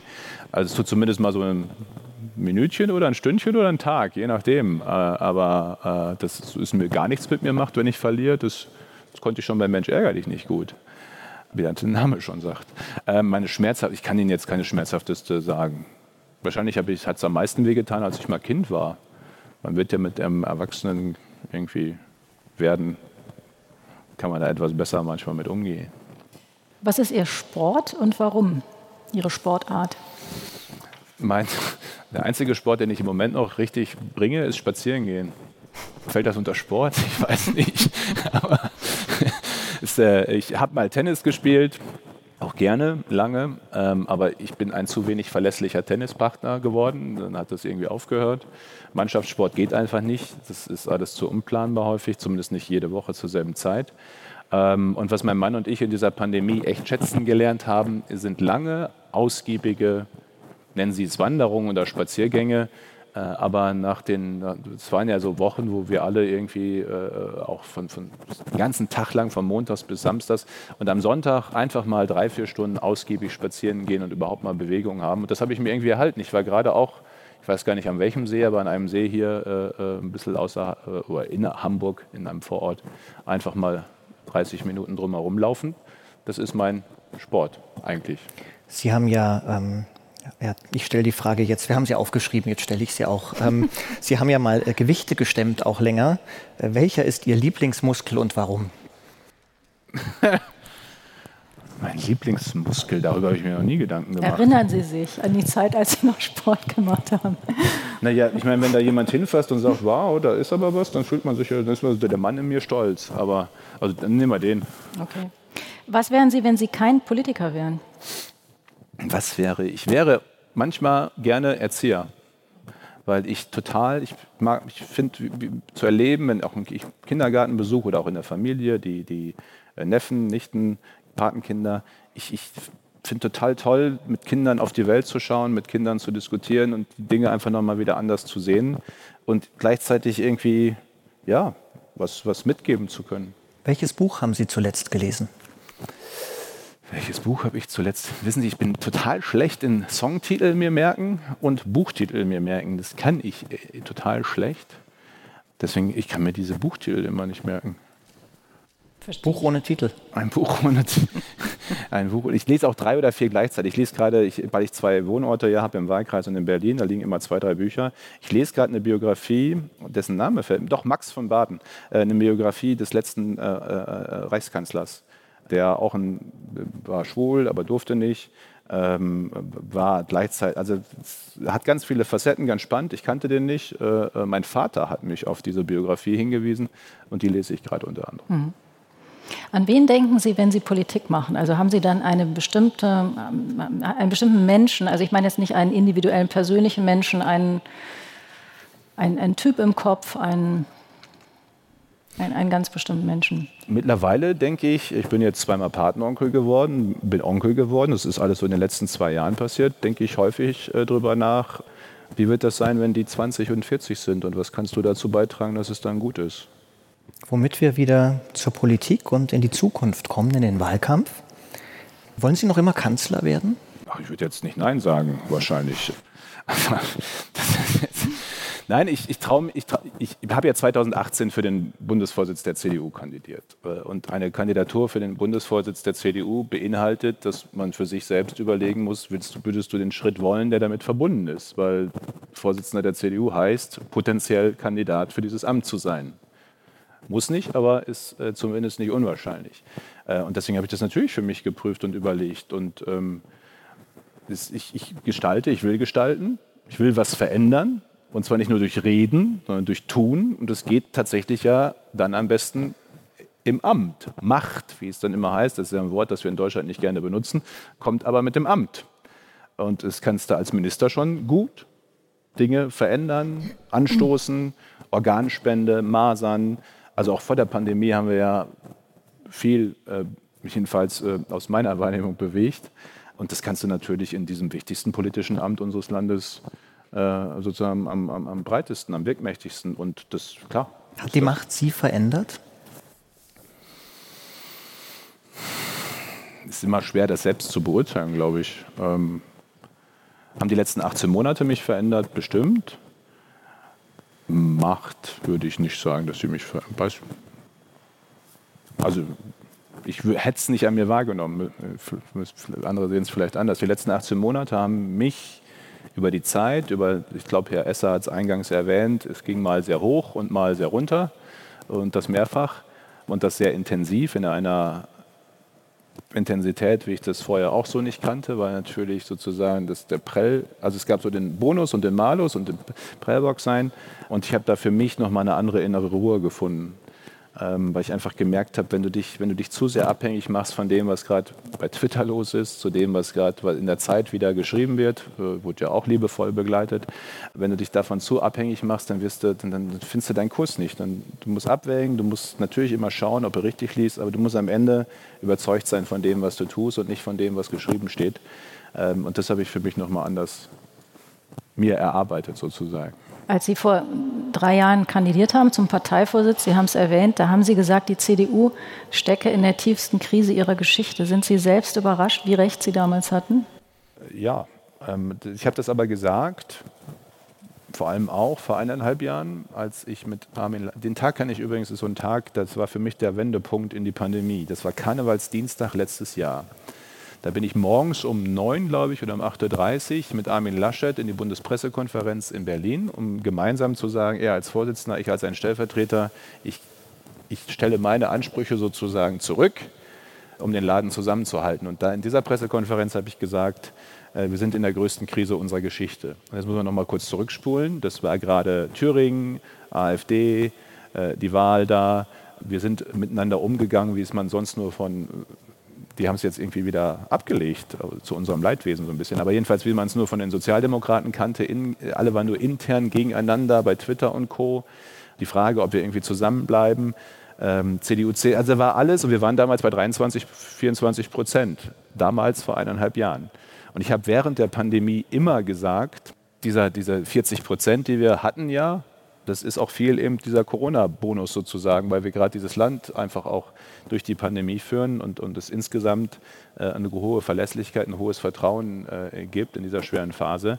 Aber das kann auch ganz schnell wieder weg sein, weil in dem Moment, wo sozusagen das wieder alles sich ein Stück legt, und so ist es ja dann auch gekommen. Wenn ich aber noch eben den Tag fertig machen darf, weil ich heute Abend wieder dahin fliege, ich bin dann von dieser Bundespressekonferenz ins Auto zum Flughafen nach Rom fliegt nachher nach Rom zum G20-Treffen der Gesundheitsminister. Und da sind wir, haben wir uns getroffen mit den Gesundheitsministern rund um Norditalien. Weil bis dahin war das Virus nur richtig im Bergamo, wenn Sie erinnern, in Norditalien, aber da mit voller Wucht. Und wir haben darüber geredet, wie gehen wir als Nachbarländer und Deutschland noch einen darüber hinaus, waren sechs, sieben Kollegen da damit um. Dann bin ich zurückgeflogen, kam abends in meine Wohnung in Berlin zurück und dann rief mich Karl-Josef Laumann an, der Gesundheitsminister von Nordrhein-Westfalen, und sagte, Jens, wir haben ein Problem in Heinsberg. Und das war dann diese Karnevalsveranstaltung in Heinsberg, wo es in Deutschland zum ersten Mal entglitten war. Wir konnten nicht mehr, wir wussten nicht mehr, wer hat wen, warum, wie infiziert. Sie kommen noch zur Krise Ihrer dann, Partei, oder? Nee, ja, ich, wollt, ich wollte nur sagen, das war, nee, das, ab dem Tag war für mich Partei weg. Also das war für mich, der, der Tag fing an mit der Frage, wie geht es mit der Partei weiter? Und er endete damit, dass ich abends erfuhr, jetzt ist Deutschland in der Epidemie. Und seitdem ist das mein bestimmtes Thema gewesen und nichts anderes mehr. Also dieser eine Tag, wo ich diesen Satz gesagt habe, an den Sie mich gerade erinnert haben, war dieser Tag, der alles gewendet hatte in die Pandemie hinein. Können Sie noch mal kurz sagen, weil Sie haben ja gesagt, ja, ich bin selbst überrascht, wie tief die Krise ist oder wie recht ich hatte. Können Sie noch mal kurz sagen, worin die Krise besteht? Also es hat jetzt aktuell in dem, was wir sehen, wenn Sie das äh, auch meinen, ja mehrere Facetten. Das eine ist sehr aktuell, das andere ist grundsätzlich. Erst das Grundsätzlichere. Wir haben jetzt drei Jahre hinter uns mit offener Führungsfrage. Das ist nie gut. Das ist nicht gut für ein Unternehmen, für eine Redaktion, für eine Familie wahrscheinlich auch nicht. Irgendwie muss irgendwie ein bisschen klar sein, wer ist sozusagen der Ansprechpartner für alles. Und mit der Entscheidung nach der Hessenwahl 2018 von Angela Merkel nicht wieder für den Parteivorsitz zu kandidieren, aber Kanzlerin zu bleiben, sind wir in eine bis Januar diesen Jahres gehende, ja nicht ganz dreijährige, aber eben doch zwei und noch wasjährige äh, Phase gegangen, in der wir uns nur mit der Frage beschäftigt haben, wer führt uns. Was ist ein Fehler uns, der Kanzlerin? Wir haben uns nicht mit der Frage beschäftigt, zu wenig, finde ich, ähm, äh, eben auch, was, was sind auch die Themen, äh, mit denen wir dann äh, nochmal auch 20er, 30er Jahre angehen wollen. Das haben wir mittlerweile alles nachgeholt, aber wir hätten es eigentlich ganz anders in der Phase äh, machen müssen. Und das, das ist ein Thema. Das zweite ist, dass natürlich ein Teil der Konflikte auch des letzten Jahrzehnts, Eurokrise, Finanzkrise, Migration, dass die nicht abschließend, das bis wieder mit diesem Führungsthema zusammenhängt, bei uns aufgearbeitet sind. Die sind da noch als Konfliktthemen in der Partei. Und das, das geht tiefer, äh, muss aber noch bearbeitet werden. Äh, und, und das ist eben in der Zeit nicht passiert. Sondern das Dritte ist natürlich das ganz Aktuelle jetzt, äh, das mich auch wirklich umtreibt ähm, in, den, in den Umfragen, in dem, was wir sehen. Wenn ich in den Veranstaltungen bin, ich habe 1998 meinen ersten Wahlkampf gemacht, als JULA im Wahlkampfteam. Und 1998 war die Stimmung in Deutschland, nach 16 Jahren ist genug, die gönnen mal weg. So, das war die Stimmung 98. Die erinnere ich noch ziemlich gut. Das ist aber heute nicht die Stimmung. Das ist nicht die Stimmung, die mir entgegenschlägt nach dem Motto, jetzt ist genug. Die Stimmung, die mir entgegenschlägt, ist auch nicht, wir wollen jetzt unbedingt eher ein linkes Bündnis. Das ist jetzt nicht das, was ich wahrnehme, dass alle sagen, wir jetzt anders regiert werden. Und insofern gibt es sozusagen was tieferliegendes und etwas, was eher mit der Frage zu tun hat, warum kriegen wir eigentlich die Brücken gerade nicht gebaut? Äh, in zumindest eine Bevölkerungsmehrheit, die ja nicht alles völlig anders haben will, die aber schon noch einen Grund wissen will, warum sie jetzt mit uns weitergehen soll in die 20er Jahre. Und diesen Brücken haben wir bis hierhin offenkundig noch nicht gut genug gebaut. Das ist jetzt eine Aufgabe von drei Wochen. Einen Punkt haben Sie natürlich jetzt ausgespart. Und zwar gestern Abend kamen Zahlen raus, Politbarometer. 70 Prozent der Deutschen, 70 Prozent halten Armin Laschet für nicht geeignet für das Kanzleramt. Wie erklären Sie sich das? Das Ja, das sind natürlich ein Bild auch, aber auch Bilder, wo es auch schwer ist. Ich habe das ja selbst erlebt. Wenn sozusagen sich in der Wahrnehmung, auch in der medialen Begleitung erstmal ein Bild festgesetzt hat, ist das echt schwer, da wieder gegen anzukommen und das einfach auch wieder auf, auf die richtigen Beine. Es ist ja auch, es ist ja nicht Armin Laschet, das, was da auch zum Teil gezeichnet wird.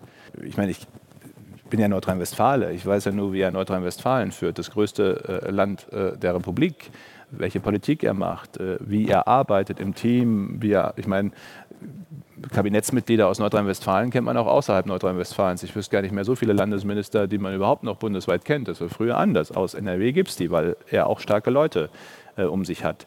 Äh, aber all das ist im Moment überhaupt nicht in der Wahrnehmung, sondern gibt es sozusagen äh, so, so, Zuschreibungen, die unheimlich schwer sind wieder zu, äh, zu verändern insbesondere in, in kurzen Zeiträumen. Und das ist ein Stück die Herausforderung, die wir gemeinsam haben, die wir aber eben auch gemeinsam haben. Wir sind da als Team und auch am Ende ein Team, also das auch präsent ja ist. Ich meine, ob es Merz, Spahn, Söder, viele andere äh, sind.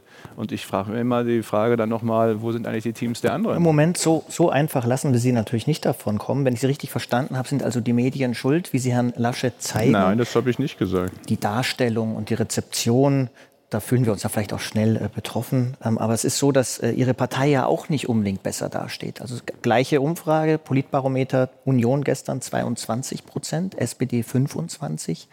Woran liegt das? Also nochmal, wie erklären Sie sich das? Es, naja, es ist natürlich auch ein bisschen so die Erbschleicherei Ihres ehemaligen Bürgermeisters.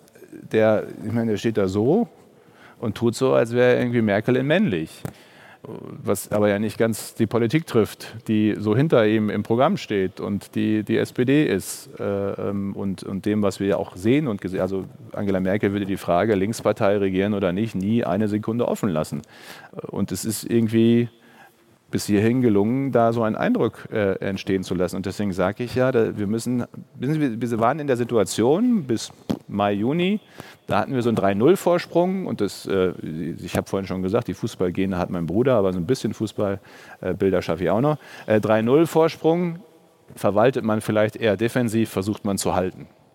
Wenn es dann aber 3-3 steht oder man vielleicht schon auf dem Weg ist, äh, eher im, im Rückstand zu sein, musst du anders spielen offensiver, Attacke, inhaltliche Aufladung jetzt äh, bezogen aufs, aufs Politische. Äh, das hat mit dem Triell äh, aus meiner Sicht gut begonnen.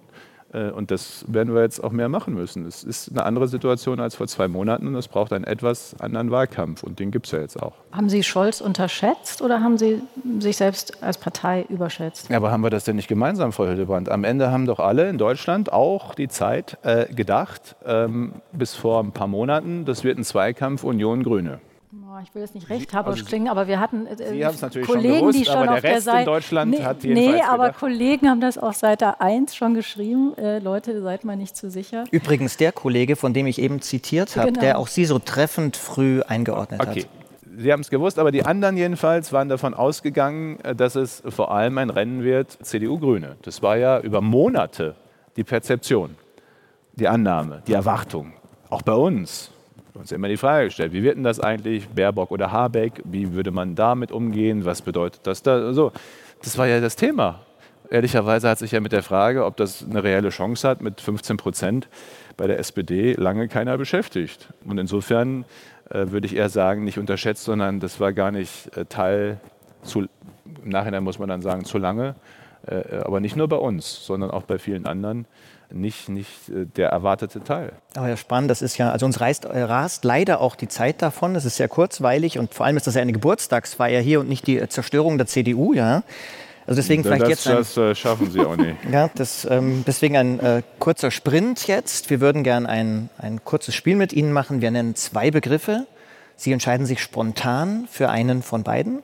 Sie dürfen zweimal weiter sagen, also zweimal verweigern. Und ansonsten. Wie viele Begriffe gibt es denn? Wie viele, das werden Sie gleich sehen. Ja, fangen an. Naja, dann müssen Sie jetzt ganz mutig schnell. sein. Das geht ganz schnell. Wenn Sie schnell sind, dann geht das ganz schnell. Aber oder Boney M? Aber. Aber, die, die gerade. Äh, ja. Obwohl, Bonnie M? Ich mag eigentlich beide. Nee, Muss entweder oder. Sein. Dann nämlich doch, weil aber jetzt gerade. Aber. Briefwahl oder Kabine? Briefwahl. Sebastian Kurz oder Emmanuel Macron? Das ist schwer. Na klar. Also persönlich besser kann ich mit Sebastian Kurz, weil ich den einfach besser kenne. Also Sebastian Kurz. Tanzen oder stehen? Tanzen oder? Stehen. Tanzen oder stehen? In der Disco zum Im Beispiel. Club. Ach, in der Disco. Sind Sie so ein Steher oder ein Tänzer? Ich bin die erste Hälfte des Abends ein Steher und die zweite Hälfte ein Tänzer. Es entwickelt sich über Mal West- gucken, wie weit wir noch Sie, kommen. Der, West, der, der Westfale muss immer, der Westfale muss immer erst sich einfinden in die Lage und dann kann er aber, der Münsterländer, sage ich immer, ist der Dann ist Brasilianer er- Westfalens, ja. dann kann er Und dann ist er schwer zu stoppen wahrscheinlich. Ja. Ne? Unter Palmen oder unter Eichen? eichen.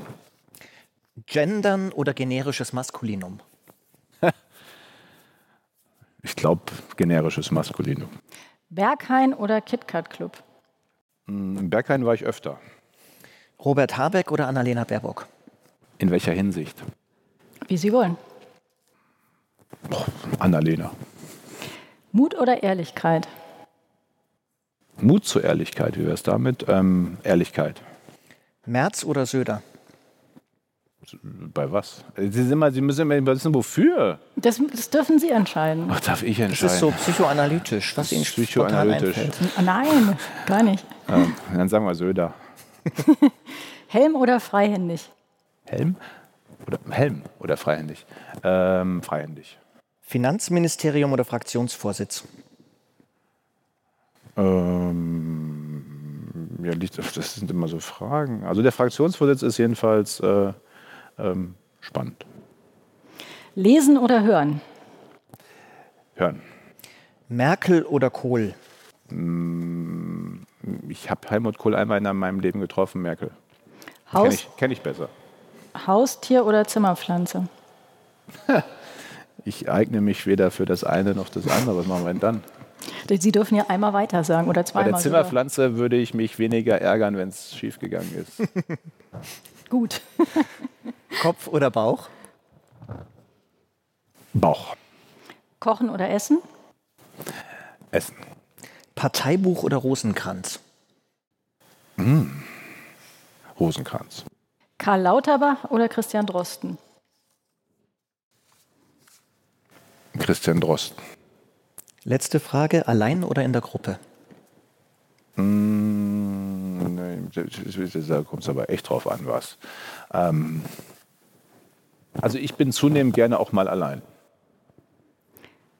Herr Spahn, kommen wir noch zurück zu ganzen oder längeren Sätzen.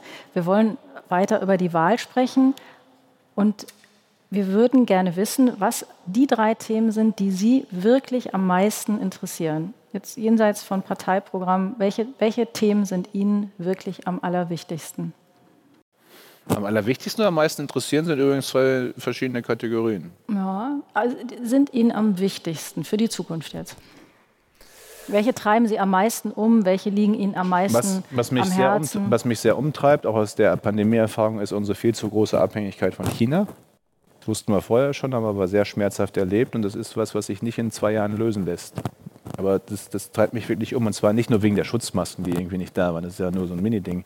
Wenn in China keine Mercedes gekauft werden, haben wir kein Geld für die Pflege. Das ist die einfache Wahrheit. Wenn in China die Wirtschaft nicht läuft und unsere Produkte gekauft werden, ist unser Wohlstand gefährdet. Das ist auf Dauer keine gute Situation, so abhängig zu sein von einem autoritären kommunistischen Regime noch dazu.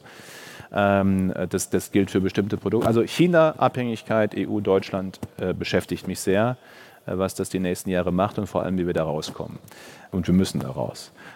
Zweite Frage, die mich sehr beschäftigt, ist die, die hängt ein bisschen damit zusammen, wie kriegen wir es in Deutschland besser hin, außen- und sicherheitspolitische Debatten zu führen, ohne sie innenpolitisch motiviert zu führen? Also, dass man in diese Reflexe des kurzfristigen Gewinns innenpolitisch ist, weil man sagt, was alle gerne hören wollen, obgleich wir außen- und sicherheitspolitisch eine Rolle haben, die wir selbst gar nicht wahrnehmen. Wir gucken immer sehr, also gibt ja die Leute, die bleiben nachts auf und warten, wie die Wahlen in Washington ausgehen, weil jeder weiß, was in den USA passiert, hat Wirkungen für uns. Sie können davon ausgehen, fast die ganze Europäische Union wird aufbleiben und nachts schauen, was in Berlin passiert. Das nehmen wir gar nicht wahr. Wir sind ja nicht Luxemburg. Welche Bedeutung diese Wahl für Europa und die Europäische Union hat. Äh, Und wir nehmen auch nicht wahr, dass diese Fragen Russland, Ukraine, Balkan, Türkei, dass, dass, dass wir da eigentlich eine ganz andere Verantwortung auch haben, sicherheits- und außenpolitisch Debatten zu führen aber eben auch äh, äh, Verantwortung, in die Verantwortung hineinzugehen. Das geht dann bis hin, wir können nicht mal einen Flughafen in Kabul sichern, ohne dass die Amerikaner uns helfen. Also, wir sind die größte Wirtschaftsregion der Welt, aber können nicht mal äh, unsere eigenen Bürger aus äh, einer Region zurückholen ohne Hilfe der Amerikaner. Und innenpolitisch beschäftigt mich sehr äh, die Frage, äh, wir sind nach Japan plus minus, aber eines der ältesten, wenn nicht das zweitälteste Land der Welt. Was macht das eigentlich mit einem Land und einer Gesellschaft? Die beschäftigt mich echt die Frage. Die hätte ich letztes Jahr sehr gerne ohne Corona zu einem Schwerpunktthema gemacht. Äh, Langlebigkeit. Jedes zweite Kind wird 100 werden. Äh, jedes zweite geborene Mädchen, die werden immer älter, äh, Frauen. Äh, jedes zweite geborene Mädchen wird 100 werden. Das ist jetzt schon absehbar. Was macht das mit einer Gesellschaft, wenn wir immer älter werden äh, und dadurch die Gesellschaft insgesamt äh, ganz anders geprägt wird als die bis jetzt sehr jungen Gesellschaften. Das sind so drei Themen, die mich sehr interessieren und sehr beschäftigen. Was mir dabei auffällt, ist, das Problem ist, dass uns leider die Zeit etwas wegläuft und wir gerne noch ein paar... Dabei sind wir doch bei der Zeit. Ja, wir haben auch mehr als genug davon, aber Sie haben nicht genug. Sie müssen nämlich weg und äh, tatsächlich ähm, ist aber auch so, dass wir nachher ähm, zügig äh, raus und reinräumen müssen, äh, um die Bestimmungen einzuhalten. Äh, nichtsdestotrotz, bevor wir noch ein paar Zuschauerfragen nehmen, mir fällt nur gerade auf, dass Sie Klima gar nicht nennen. Das finde ich interessant für die Koalitionsverhandlungen, wenn man nach vorne guckt. Ähm, naja, aber eine Frage vielleicht ich werd, nur. Ich werde gefragt, was die Themen sind, die mich gerade ja. am meisten beschäftigen. Und dann nenne ich die. Und dann ja. nenne ich jetzt auch nicht die, die alle hören wollen, sondern nenne ich die, die mich beschäftigen. Ja, ist doch gut so. So soll es ja, sein. Ja. Ähm, nur eine Frage, die uns dann natürlich für die Koalitionsverhandlungen interessieren würde. Die letzten Koalitionsverhandlungen, äh, da war es ja so, dass ähm, die ohnehin schon lang gedauert haben, ein halbes Jahr. Jetzt ist die Lage noch unübersichtlicher. Die Kanzlerin hat, als sie letztes Mal ihre Weihnachtsansprache hielt, äh, gesagt, dass sie vielleicht ihre letzte Weihnachtsansprache hält. Glauben Sie, dass wir dieses Jahr eine neue Regierung kriegen? Also ich glaube jedenfalls, dass wenn sie die Weihnachtsansprache noch mal halten sollte, sie tatsächlich jeden, sicher die letzte wäre. Aber ähm, das, ist schwer zu, das ist echt schwer zu sagen weil dafür ist, ich glaube, gestern hat eine Umfrage, gut, wir gucken jetzt immer mal auf Umfragen, aber 89 Prozent der Deutschen haben gesagt, sie glauben, dass die Wahl noch nicht entschieden ist. Und sowas sagt man ja nur, wenn man selbst äh, sozusagen wahrnimmt, dass man selbst oder die im Umfeld noch unentschieden sind. Und deswegen glaube ich tatsächlich, viele haben schon Briefwahl gemacht, darf man übrigens nicht unterschätzen. Der Briefwahlanteil wird ja wahrscheinlich dieses Mal eher bei 50 Prozent und mehr sein. Äh, manch einer hat sich schon entschieden. Aber es kann ein sehr eindeutiges Ergebnis geben. Ich halte beides für möglich, immer noch dass es ein eindeutiges Ergebnis so rum oder so rum gibt und das alles ist in zwei Monaten sozusagen durch. Oder es kann sein, dass das total schwierig wird, weil es drei, vier, zwei, drei verschiedene Optionen gibt, Dreierbündnisse, die dann auch jeweils verhandelt, sondiert werden, weil ja natürlich jeder schaut, wo können wir die Themen, die uns wichtig sind, am besten umsetzen. Und dann kann es auch, auch wieder lang, lang werden. Aber wir haben immer eine amtierende Regierung, das ist ja wichtig.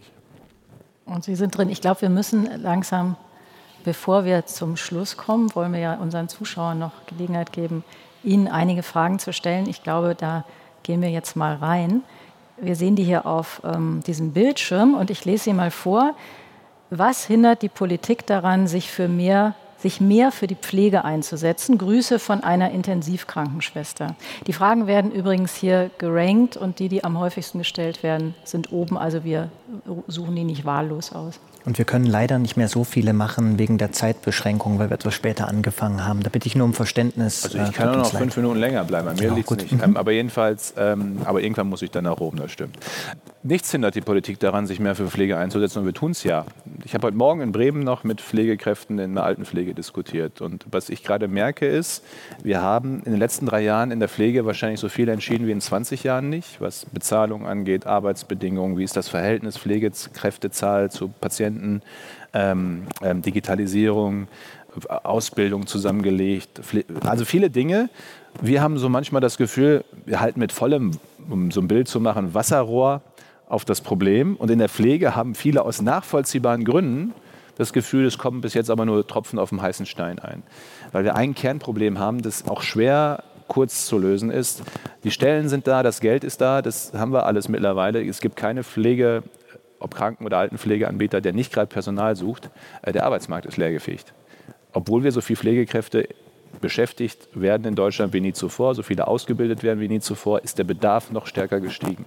Und diesen Teil solange wir das nicht, diese Stellen besetzt kriegen, werden die Pflegekräfte zu Recht sagen, in meinem Alltag ist aber immer noch Stress. Der redet von den Gesetzen, die er gemacht hat und vielleicht hat er auch viel gemacht, aber in meinem Alltag ist noch nicht genug angekommen.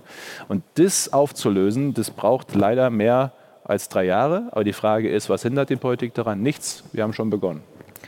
Ähm, eine anonyme Frage, was ist die größte Lehre, die Sie aus den vergangenen 18 Monaten ziehen? Also neben der Abhängigkeit von China, in der Not kaufen ist immer teurer. Und deswegen ist Vorsorge, scheint manchmal teuer zu sein, weil dann zahlen sie die, es ist wie eine Versicherung, ne? man denkt ja manchmal uns ja die ganze Zeit den Versicherungsbeitrag, ähm, aber wenn es dann schief geht, ist richtig teuer. Und deswegen bauen wir gerade auch Gesundheitsreserve, nationale Reserven auf, machen Pandemieplanung. Kurze Lehre in der Not kaufen ist teurer als Vorsorgen. Eine weitere anonyme Frage, die sehr spannend ist, finde ich, wenn morgen Bundestagswahl wäre und Sie die CDU-CSU nicht wählen dürften, wen würden Sie dann wählen? Warum darf ich die nicht wählen? Ähm, dann würde ich wahrscheinlich FDP wählen.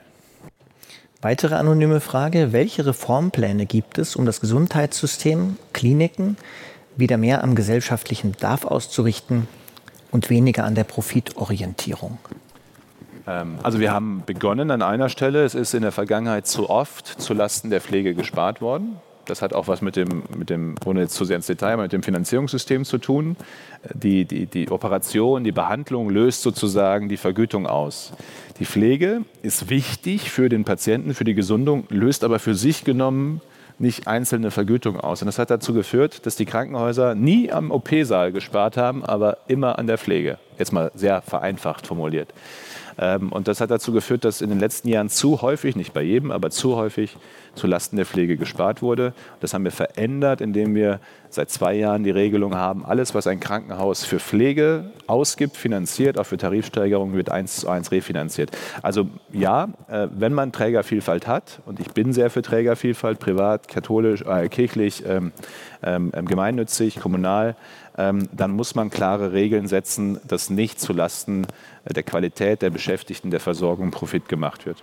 Dann nehmen wir noch zwei kurze. Warum sind Sie nicht in Laschets Zukunftsteam, fragt Jens K. Ich bin seit Karnevalsdienstag in Laschets Team. Habe ich gerade berichtet. Aber nicht in dem, das gestern vorgestellt wurde. Aber im Team. Jeden also Tag? Sie sind so im Team, dass Sie gar nicht mehr vorgestellt werden. Ich bin so teamig. äh, ich bin jeden Tag unterwegs für ihn und für uns. Was ist die größte Fehlentscheidung in der Pandemie 2021 gewesen? Verstehen Politiker 2021 Lebensrealitäten von Menschen besser oder schlechter als 2000? Puh, die größte Fehlentscheidung von 21. Mhm, in der Pandemie. Wahrscheinlich die Osterpause, die ja dann auch korrigiert wurde, Gott sei Dank rechtzeitig. Ich weiß noch, wie ich an dem Abend gesagt habe, es hat es noch nie gegeben in Deutschland, dass fünf Tage am Stück Supermärkte und Apotheken und Arztpraxen geschlossen sind. Äh, das können wir nicht machen. Also fünf Tage am Stück Supermärkte schließen, das, das führt zu, das, das können Sie gar nicht aufhalten, das führt zu wahrscheinlich ganz komischen Ausnahmesituationen. Und deswegen ist es gut, dass das nicht so gekommen ist. Herr Spahn, zum Schluss zwei allerletzte Fragen von Tina und mir. In fünf Jahren wird die Zeit ja 80, also heute 75, in fünf Jahren 80. Die erste Frage, die wir haben, ist, können wir dann wieder eine richtige Party feiern? Ja. Zweite Frage. Ich soll nicht so viel versprechen, aber bei fünf Jahren traue ich mir Das nehmen wir gerne, das Versprechen. Für geimpft und genesen auf jeden Fall. In, und die zweite Frage wäre, in, in welchem Amt werden Sie uns dann beehren? In fünf Jahren, das ist ja nochmal eine Wahl weiter. Mhm.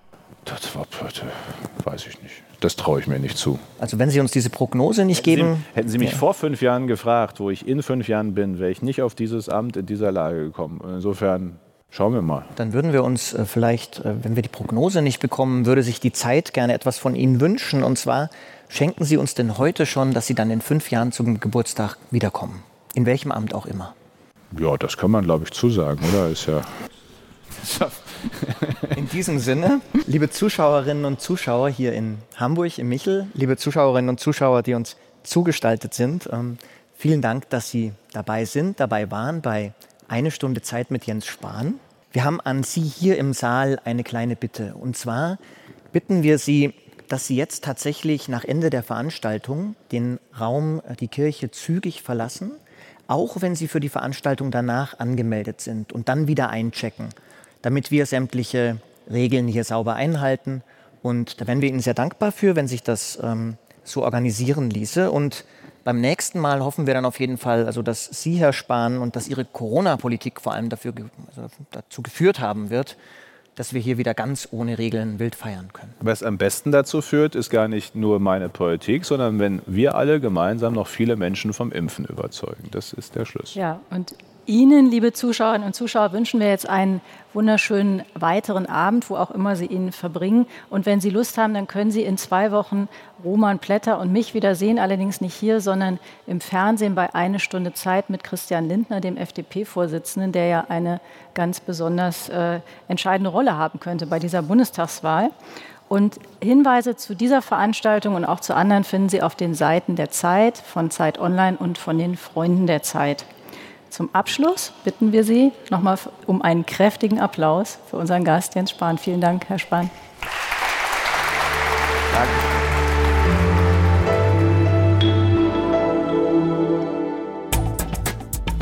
Das war Bundesgesundheitsminister Jens Spahn von der CDU im Gespräch mit Tina Hildebrandt und mir am 4. September dieses Jahres im Hamburger Michel im Rahmen der langen Nacht der Zeit. Weitere Gespräche von Tina und mir und anderen Zeitredakteurinnen und Redakteuren finden Sie unter den Zeit-Podcasts und zwar unter www.zeit.de/slash Zeitbühne. Mein Name ist Roman Blätter, ich bin Leiter des Wirtschaftsressorts der Zeit und ich freue mich auf das nächste Mal mit Ihnen und Zeitbühne. Danke fürs Zuhören und bleiben Sie uns gewogen.